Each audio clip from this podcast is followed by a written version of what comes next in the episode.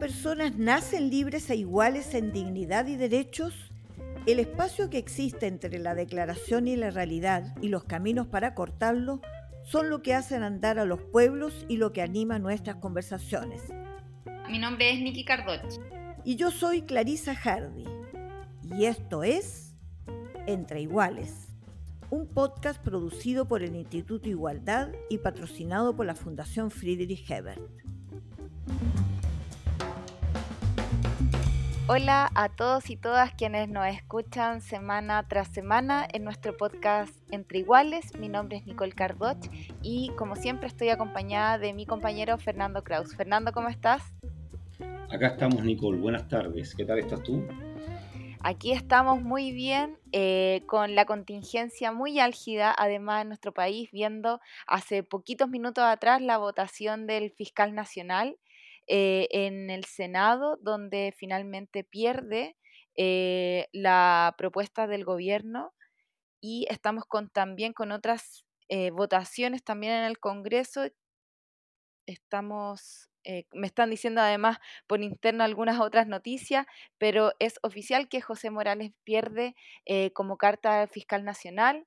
Estamos también en un día donde se alzó la estatua del expresidente Patricio Elwin en el frontis de la moneda con un discurso bastante comentado del presidente Gabriel Boric y hartas cositas que están pasando en nuestra política. ¿No es así, Fernando? Así es, además hace una semana en que tuvimos una finalización de un paro de camioneros que parecía que se terminaba, no se terminaba. Al final ocurrió algo bien particular, que es un acuerdo donde también están involucrados los eh, gremios empresariales, ¿no? En todo esto que tiene que ver con las tarifas, y, y, un, y, un, y, un, protagonista o una institución que empieza a agarrar un protagonismo lamentablemente no muy eh, positivo, que es el, el, el, Congreso, ¿no? la Cámara de Diputados y Diputadas, eh, que nos sorprende a cada. Compite con el Mundial en audiencia, yo creo, a esta altura del partido, con, con las cosas que se dicen y, se, y los videos y las cosas y, y las declaraciones de la, que se van dando que dejan eh, muy poco que, que, desear a propósito de la, del debate político que se tiene que dar frente a las reformas, frente a los problemas que está teniendo la ciudadanía. Entonces, eh, creo que, que, la agenda, aparte de la agenda que está el tema constitucional, que ha sido parte del, debate eh, que no se cierra, o sea, todos estos van generando un cuadro de finalización del año eh, bien complejo, en que uno no sabe en qué va a terminar cada una de estas cosas, ¿no? Al menos se aprobó la ley de presupuesto, por suerte, creo que eso es algo positivo.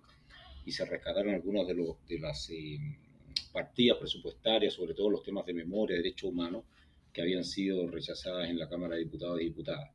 Pero para todo hablar de todo esto tenemos una invitada especial, Niki una invitada muy especial en nuestro podcast para hablar de la contingencia, pero también para profundizar un poquito más de, los, de las situaciones, del diagnóstico que tenemos a propósito del, del proceso constituyente, pero también en torno a los partidos políticos, su funcionamiento, el rol que están ocupando las conversaciones eh, hoy día entre el gobierno y la oposición tenemos a Clarisa Hardy de invitada con la que vamos a estar hablando ahora en breves minutos para hablar de todo esto y más. Así es, Clarisa Hardy. Bueno, Clarisa Hardy es eh, quien creó este espacio del Entre Iguales eh, hasta hace unos días, eh, presidenta del directorio del Instituto Igualdad.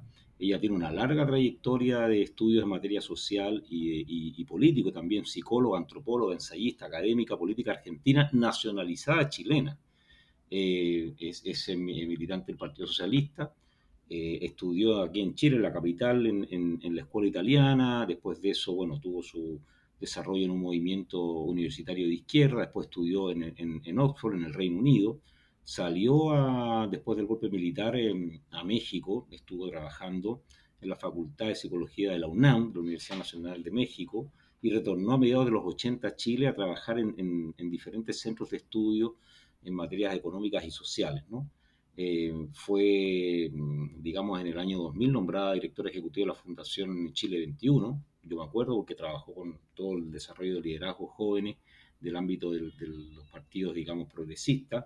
Y en 2006 la presidenta Bachelet la nombró ministra de Planificación. ¿verdad? Duró un, par de años allí, después asumió como directora general de, la Fundación Dialoga y desde el 2015, yo diría un poquito después, 2016, fin de 2016, asume la presidencia del directorio del Instituto de Igualdad hasta el mes pasado. Así que con todos esos antecedentes de, alguien que conoce mucho la política contingente chilena, nos vamos ahora con Clarisa Jara.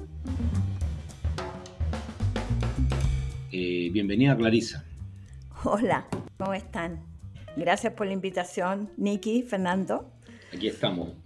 Muy bien, Clarisa. Para, bueno, es un gusto tenerte nuevamente. Nosotras comenzamos eh, conversando en algunos episodios anteriores contigo en este podcast y es sumamente importante contar contigo eh, no solamente cuando estamos en el último capítulo del año, sino cuando eh, está pasando todo lo que está pasando en nuestro país con la política, con la contingencia, con el proceso constituyente. Pero antes de meternos en eso, eh, yo quería preguntarte, Clarisa, eh, por tu pasada por el Instituto Igualdad. Eh, lo que has visto que se ha logrado en este último periodo, tanto para el instituto como para el Partido Socialista, porque ha sido un centro de pensamiento donde muchos y muchas de los integrantes hoy día están ocupando responsabilidades de gobierno bastante importantes.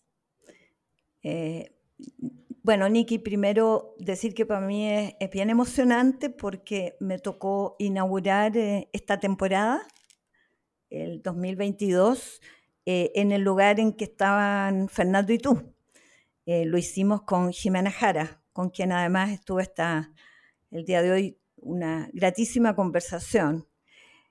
y bueno, y con mucha nostalgia y pena porque me toca con ustedes la despedida esta vez como invitada, no como anfitriona.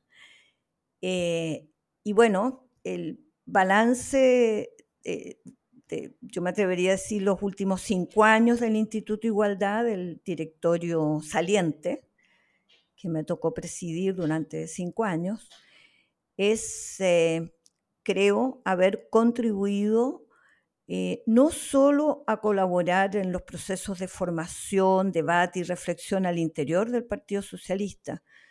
Yo creo que nosotros hicimos un impulso que hoy día afortunadamente está en la política eh, progresista del país, que es habernos abierto a las distintas corrientes del socialismo. Y por lo tanto no fue un espacio cerrado solamente al espacio militante, sino que de manera muy plural abierto a todos aquellos que se sienten interpretados por un ideario socialista. Creo que eso se plasmó en estos años. Eh, centenares de colaboradores, es bueno decir, el Instituto Igualdad es un instituto cuyo esfuerzo está hecho por colaboradores eh, solidarios, comprometidos con la institución, que hacen esto como un trabajo obviamente eh, gratuito. Eh, gratuito y con un sentido de compromiso. Esa ha sido su fortaleza. Bueno, está la calidad de los colaboradores y, colaboradoras, que buena parte de ellos migraron rápidamente a este gobierno y por lo tanto la tarea futura de igualdad es volver a abrir las puertas a nuevos y nuevas colaboradores, ojalá, Niki, de las nuevas generaciones. Creo que con esto yo termino. una de las tal vez virtudes es haber abierto espacio a nuevas generaciones. Esas hoy día están instaladas en gobierno, habrá que aún descender en edad y ah, en vez de la sub 40 ahora hablar de la sub 30, que puedan incorporarse y colaborar para rejuvenecer desde el punto de vista del debate de ideas, me refiero, ¿ah? no mm. estoy hablando de fecha de nacimiento, rejuvenecer, remozar el debate y la reflexión socialista. Em, queríamos que, ver tu saber en este último podcast que si bien queda, sabemos que no estamos, estamos entrando ya en el, en el cierre del año, eh, este año uno de los hitos principales al inicio del año obviamente fue la instalación o la llegada al gobierno de una coalición presidida por Gabriel Boric, em, que ha tenido, bueno, todo lo que pasa a un gobierno que se está instalando y las condiciones como de lo que ha estado viviendo el país y también a nivel internacional. Entonces, ¿cuál es tu evaluación de lo que ha sucedido con, con, un gobierno que tiene características particulares? solamente por mencionar esta idea de que hay dos coaliciones que gobiernan, un líder como Gabriel Boric, que es eh, joven, que no tenía un partido con un fuerte desarrollo propiamente tal, aunque sí una coalición, y, cómo ha ido derivando en esto y qué expectativa o qué perspectiva le ves tú al desarrollo de, eh, de este gobierno en los próximos meses y en el 2023. Eh, tenemos como dos o tres podcasts por delante para hablar de todo eso. Eh, Fernando, eh, mira, si uno tiene que hacer el balance, ha tomado un largo periodo, estamos hablando que él asume en marzo, estamos ya a puertas del mes de diciembre, consolidar esta cosa tan novedosa que tú señalas, que son dos coaliciones conviviendo en un mismo gobierno. Eh, para nadie es un misterio que cuando el, triunfo fue el de Gabriel Boric con su coalición, con Apruebo Dignidad, Frente Amplio más eh, el Partido Comunista, esa fue la coalición que triunfó en las elecciones. Eh, y por lo tanto, al momento de constituirse como gobierno, una decisión adoptada por el propio presidente de la República de ir más allá de su propio conglomerado porque en paralelo, no nos olvidemos, hubo elecciones parlamentarias y ciertamente no hay un reflejo entre lo que ocurrió en las presidenciales con las parlamentarias, en donde eh, la fragmentación es mucho mayor y la presencia y el peso de lo que eran la coalición eh, eh, oficial tiene un peso muy limitado en el Congreso. En un país, eh, no obstante, presidencialista que requiere un Congreso para poder gobernar, obviamente la decisión presidencial fue incorporar al mundo más afín que terminó siendo lo que hoy se llama como socialismo democrático, dentro del cual está, estamos nosotros, el Partido Socialista. Y fue difícil, fue difícil primero porque nuestra coalición no ganó la elección y por lo tanto se sumó a un gobierno con un diseño propio, con una trayectoria mucho más breve en el tiempo, son partidos muy jóvenes, todos ellos, no hace más de 10 años que están eh, eh, presentes en la vida política, algunos con menos años todavía, y estos son partidos tradicionales que tienen ya una inercia, una, trayectoria hacia atrás muy eh, distinta. Compartimos, sí, y eso se vio en los debates programáticos presidenciales, compartíamos muchos puntos en común del punto de vista de lo que se le ofrecía eh, programáticamente a la ciudadanía. Pero llegar a trabajar juntos cuando no existen eh, lazos construidos, cuando hay que reconstruir confianza, cuando hay que validar eh, relaciones, sin duda no es una tarea fácil. Eso se reflejó en el primer momento y creo que hay un hito que es importante destacar, que es este encuentro que se realizó hace muy poco en el Cerro Castillo, en donde se formaliza que no hay coalición de primera y coalición de segunda, ni partidos de primera y partidos de segunda, que somos parte de tradiciones distintas y por eso hay dos coaliciones, pero que es una alianza con un proyecto compartido y común de este gobierno. Creo que eso se materializa como compromiso en este encuentro en Cerro Castillo y uno lo advierte en el gabinete que finalmente eh, eh, asume después del cambio de gabinete reciente, se refleja en una mucho mayor, por lo que se aprecia, sintonía entre los distintos y distintas ministros y ministros que tienen responsabilidades en ese gabinete. Yo en ese sentido eh, me parece auspicioso, creo que hay sin duda mucho todavía por transitar. Estamos hablando de tradiciones políticas, me atrevo a decir tradiciones culturales también distintas, modos de trabajar en la política, modos de eh, construir vínculos con la sociedad muy distintos eh, y por lo tanto va a tener que en el propio ejercicio del gobierno encontrar eh, la forma por la cual estas dos tradiciones logran conversar en conjunto. Yo no tengo pronósticos, tú me preguntabas cuál es mi pronóstico, Fernando, tengo más bien un deseo y una expectativa. No la tengo en lo personal o, o en lo partidario, la tengo como ciudadana de este país y pensando en las tremendas necesidades que esta sociedad tiene y que este gobierno está llamado a responder. Y para eso requieres, por lo tanto, no dos coaliciones que convergen en una alianza, sino una gran coalición de un amplio espectro, algo parecido al Frente Amplio uruguayo, más que al Frente Estrecho de acá. Yo decía, este es un Frente Amplio estrecho porque no tiene a este otro mundo del socialismo incorporado. Y esa debiera ser mi, esa es mi expectativa si es que queremos enfrentar el reto de, eh, de, poder responder a los tremendos eh, desafíos de necesidades que hay que resolver en la, población. En dos sentidos. Reformas estructurales que van a requerir una disciplina parlamentaria tremenda para poder aprobar dos de las reformas, sin hablar de la tercera que se viene, la de la salud, me refiero a la tributaria y la, la previsional, de enorme importancia para la sociedad, pero tan importante como eso es enfrentar eh, los eh, problemas de la vida cotidiana ciudadana en un momento muy duro de la economía que augura un 2023 todavía muy complicado, con cifras recientes de, eh, de creación de empleo precario informal y por lo tanto con una situación muy vulnerable desde el punto de vista del trabajo. Y auguro, esperando la próxima CACEN, que se aplica a fines de este año y que se va a conocer el próximo año, con una población en situación de pobreza que probablemente eh, sea de dos dígitos, como la que heredamos de la pandemia. En ese cuadro, este gobierno requiere mayor solidez política por parte de, sus, eh, de los partidos que la acompañan.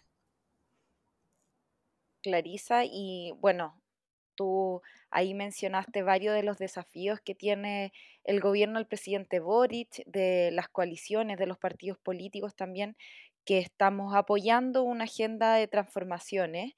Eh, y en medio de todo esto, seguimos conversando sobre el mecanismo y cómo continuar el proceso constituyente después de los resultados que dieron por amplia mayoría eh, un rechazo a la propuesta de nueva constitución que generó la Convención Constitucional. Eh, en, ese, en ese contexto, que también todos los días estamos viendo eh, novedades respecto a la conversación de los partidos políticos, ¿cómo lo ves tú? ¿Cómo crees que debería ser el camino que, que tuviéramos que transitar para tener por fin una constitución de todas y de todos?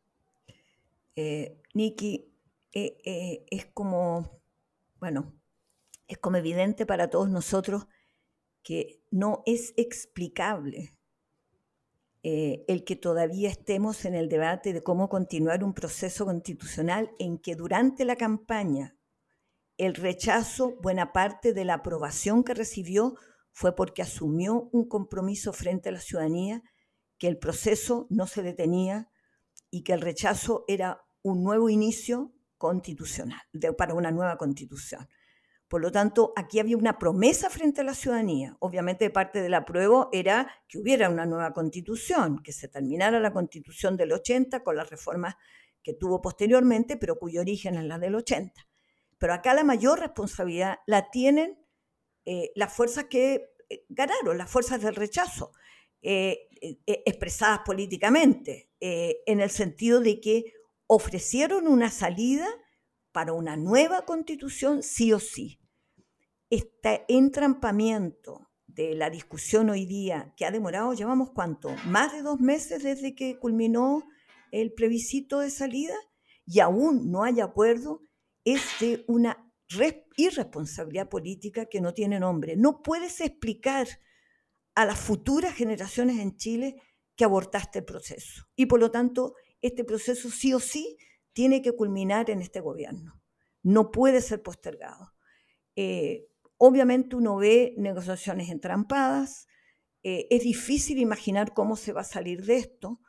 Eh, sin duda hubo no solo la promesa de una nueva constitución, sino la promesa de una constitución generada democráticamente, de la manera más participativa posible, paritaria, con representación eh, de pueblos eh, indígenas, eso, eso tuvo un respaldo en el plebiscito de entrada que excedió lo que obtuvo el rechazo, más del el 80%. Por lo tanto, eso está vigente. Acá hay una apelación a la madurez, al compromiso y a la responsabilidad de los partidos que están sentados para llegar a una solución que es recoger todos estos ingredientes y dar una respuesta y una salida que signifiquen eh, tener la nueva constitución. Ojo, esto no es un capricho. Una vez que pase los momentos turbulentos que estamos viviendo, eh, toda la angustia de las ciudadanías por la tremenda incertidumbre económica, por la inseguridad ciudadana, por los problemas de, de, indefensión con las que están enfrentando sus vidas cotidianas, eso puede que ahora congele en parte un ímpetu ciudadano por tener una nueva constitución. Y por eso se alargan y se alargan estas conversaciones en el sistema político, porque no hay presión social. Pero ojo, vamos a superar el 2023, Chile va a recuperar su ritmo en la economía, va a recuperar la creación de empleos va, el concierto internacional va a ser más favorable y en ese minuto la crisis política arrastrada y social va de nuevo a golpear la cara de cualquiera de los partidos que tenga el reto de gobernar a futuro. Por lo tanto, esta es una obligación eh, política darle una salida democrática a la brevedad. Así es, Clarisa. Eh, yo, yo tengo una, mm, la percepción que el 2023 puede ser más complejo porque hay algunas cosas que tienen que, que, son de que se van acumulando, por ejemplo, la expectativa de lo que pueda o no lograr el gobierno eh, y, y, las dificultades que hay efectivamente para avanzar. O sea, tú hablabas de, decías tres cosas y cuando las mencionaste se me produjo algo que dijiste, madurez, compromiso y responsabilidad eh, y todos sabemos que el órgano que tiene que procesar esto, la institucionalidad que tenemos actualmente, que es el, Congreso, está en una situación de, una cierta inestabilidad, porque hay una, en apariencia un empate entre, entre gobierno y oposición, pero, pero son mayorías que están muy líquidas, que han ido variando, y además con una derecha que se, se, ha opuesto a llegar a un acuerdo, no solamente en el tema constitucional que estábamos hablando, sino en esas reformas que eh, comentabas, ¿no? Eh, se opusieron a la reforma, aunque finalmente pasó, pero rechazaron en comisión la reforma tributaria, ya salieron a criticar, incluso antes de que tuviera el proyecto de ley, la reforma de pensiones, o sea, eh, el cuadro no se ve fácil. ¿Qué crees tú que debe suceder? ¿Cómo debiese este espacio que, es el gobierno, la las coaliciones de gobierno, la alianza del gobierno eh, y el gobierno mismo, enfrentar una situación tan difícil, adversa para avanzar en esta reforma, cuando por otro lado se está acumulando toda esta presión social, ¿verdad?, que, en algún momento podría eh, desenvolverse. Bueno, eh, eh, digamos que el, origen de todo esto, si nos remontamos al 2019, porque da la impresión de que no existió, ¿ah? todo el mundo se equivocó, entendió mal, esa fue una revuelta violentista de, extraterrestres. ¿no? Eh, digamos, no, no, puede ser. La lectura del 19 se ha reducido a una caricatura de lo que fue la realidad. Eh, y por lo tanto, eh, desde ese momento lo que estamos viviendo es una crisis larga del sistema político, del modelo de representación, de la confiabilidad de las instituciones, con una bajísima eh, confianza ciudadana en instituciones necesarias para la democracia, como son sin duda el propio Congreso y los partidos políticos, ese cuadro detrás, que acompañaba además un reclamo por una agenda social urgente, sigue presente hoy día. Es, es, y es parte de la dificultad. Es decir, tienen que resolver estas tres, esta tríada ¿no? de compromiso, eh, responsabilidad y, madurez eh, en un sistema político en crisis, que lo que remuestra es que estas tres cosas no parecen ser parte de las tres virtudes con las que cuenta el sistema político. Contó en su momento, ojo, la suscripción en noviembre del 2019 del pacto que permitió abrir el proceso para la, para la eh, Convención Constitucional, reveló esa posibilidad del sistema político. Eso hoy día no parece estar con la misma urgencia eh, presente. Y eh, Pero yo son, por eso son prácticamente los mismos actores, ¿o no? ¿O, ha cambiado algo en el, en el espacio? A ver, tienes, tienes una Cámara de Diputados distinta a la de entonces, tienes una Cámara de Diputados aún más fragmentada, eh, bastante, es decir, el cambio de, yo me atrevo a decir de calidad, digámoslo derechamente me pregunto cómo deben, algo que quedó muy pendiente también eh, en, la propia eh, texto constitucional, eh, se eludió porque iba a ser materia de ley. Acá necesitamos urgente hacernos cargo de un cambio en los partidos políticos, en sus modelos de democracia interna, en cómo, cómo reclutas a las representaciones. Fíjate tú eh, hoy día el servicio público, para poder entrar al servicio público por concurso, tienes que cumplir una cantidad enorme de requisitos. ¿Qué, ¿Qué requisitos le ponen los partidos a aquellos que quieren ser representantes de la soberanía popular? ¿Qué requisitos? ¿Cómo es posible que se busquen a las personas porque son eh, populares en la televisión y en la farándula, por ejemplo? Yo digo, e, eso es expresivo de una parte de la realidad social, no lo niego para nada, pero están en condiciones de asumir esto que yo digo que son las responsabilidades propias de los instrumentos partidarios. ¿Cómo, ¿Cómo hacemos que el modelo de representación realmente represente la diversidad social, pero no solo haga eso, le vuelva a dar confiabilidad, credibilidad a las instituciones? Y eso implica asumirlas con seriedad, con responsabilidad, con capacidad de eh, proponerle salidas y alternativas también a la ciudadanía. La ciudadanía vive agobiada por la contingencia cotidiana y por lo tanto no solo desea ser representada, sino que también quiere que se le muestren caminos. Esos son los partidos, mostrar caminos, mostrar esas alternativas y buscar a los representantes que mejor expresen esas alternativas y no una suma de rostros que le suman votos para estar sentados en el Congreso. Y me temo que la Cámara de Diputados cada vez se parece más a lo segundo que a lo primero. Eh, por ahora, curiosamente, el órgano más criticado por la Convención Constitucional y por el texto constitucional, que finalmente es el Senado, ha mostrado todavía que tiene estos elementos, como, como acaba de ocurrir con la ley de presupuesto. Después que salió despachada por la Cámara de Diputados, habiendo negado partidas fundamentales para el curso de la vida eh, de este país para el año 2023, tuvo que reponerlo el Senado. Bueno, eh, la veo difícil, la veo difícil, creo que necesitamos una reforma al sistema político, al sistema de partidos y al sistema electoral, a los modos de representación importantes.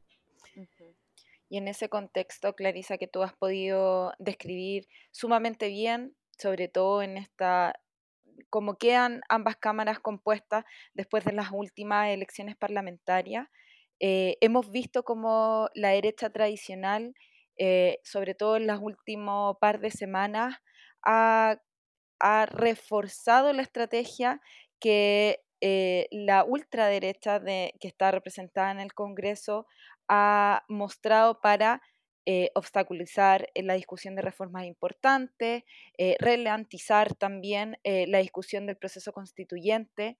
Y en eso, justamente con lo que hablabas tú de, la reforma a los partidos políticos, de lo necesario que es pensar cómo están compuestos los partidos políticos, ¿cuál es tu opinión acerca de lo que está pasando también en la oposición hoy día con esta derecha tradicional que ha gobernado antes, pero que hoy día al parecer baila a la música eh, de lo que pone la ultraderecha del Partido Republicano, del PDG, etc. Bueno, ya eh, es así, Ricky. Es decir, lo vimos a lo largo del desarrollo de la propia convención. Eh, fue una minoría, efectivamente, muy minoría en una convención, por, por, el momento político, por el sistema, por la forma en que se eligió, pero fue una minoría que se declaró en total prescindencia de la redacción finalmente y tomó palco para enterrarla. Eh, eh, eh, premeditaron ese 20% que ellos obtuvieron, premeditó boicotear el propio ejercicio de la convención, eso a todas luces. y derivó finalmente, como vimos además, eh, en una elección en donde la derecha completa se volcó con José Antonio Cast, con la figura de la derecha más dura. Eh, parece ser que todavía no hay suficiente conciencia de los fenómenos que se están dando en este país y que no son muy distintos a los que se viven en otros lados del mundo, que es el surgimiento de nuevos populismos de carácter autoritarios, conservadores, con un gran signo. Eh, eh, acabamos de ver en, Italia el resurgimiento de los movimientos más cercanos al fascismo. Eh, ¿Por qué vamos a estar nosotros inmunes a esa realidad cuando tenemos fenómenos tan complejos como que, que, han asusado las derechas, como son las migraciones, como es la crisis económica, y usan los mismos argumentos que lo escuchamos en Europa? antimigración, xenofobia, todo eso. Eh, hemos visto partidos que se declaraban de centro y liberales, como Evópoli, que terminaron suscribiendo eh, el, grupo de partidos que apoyó José Antonio Cast. Y además tenemos la atomización del centro. Mira tú, en este momento en que la derecha cierra filas con su expresión más eh, autoritaria, más de ultraderecha, el llamado centro decidió darse el lujo de ser muchos centros y hoy día tienes centros fragmentados. Tienes a una democracia cristiana eh, lamentablemente en una crisis muy, muy fuerte. Tienes la constitución ya de dos movimientos de autodenominados de centro, los amarillos y los demócratas, y eh, tienes una parte de lo que era la centro derecha dialogante, liberal, que ha sido correteada hacia la derecha más dura. Ese es el cuadro frente al cual eh, nosotros debiéramos meditar como fuerzas progresistas, el cómo, cómo aglutinamos un esfuerzo para poder reconvocar a lo que fue la centroizquierda y a la izquierda en un gran pacto de transformación para Chile de aquí en adelante. Y eso implica nueva constitución sin duda. Clarisa, eh, bueno, yo, tú mencionabas eh, que la constitución de este gobierno habían dos claramente, claramente dos coaliciones. Eh, dos tradiciones, dije, dos tradiciones políticas y culturales. Dos ¿ah? tradiciones políticas. Yo, yo tengo yo solamente a modo de paréntesis. ¿ah? Yo creo que yo, yo no creo que yo veo más, yo creo que este gobierno se parece cada vez más a, a un gobierno tipo nueva mayoría. ¿ya? Creo que ha perdido, que ha perdido relevancia lo que era inicialmente el Frente Amplio y finalmente tiene mucha incidencia el PC y lo que es lo que, lo que se ha denominado en socialismo democrático, pero es algo que yo creo que está en, proceso y a lo mejor es, bastante discutible, por cierto, pero eh, me acaban de, avisar por interno, como se dice, que perdió en el Senado José Morales como fiscal nacional. Bueno, este es un, esto es un golpe para, el, para el gobierno. Eh, porque debe haberlo perdido con votos incluso. Le sacaría, le quitaría la estrellita que tú le habías puesto al Senado, digamos, en, el, en, la, en la, conversación anterior, como eh, que exacto, bien digamos, en medio de todo esto. Eh, pero, no votaron ni siquiera.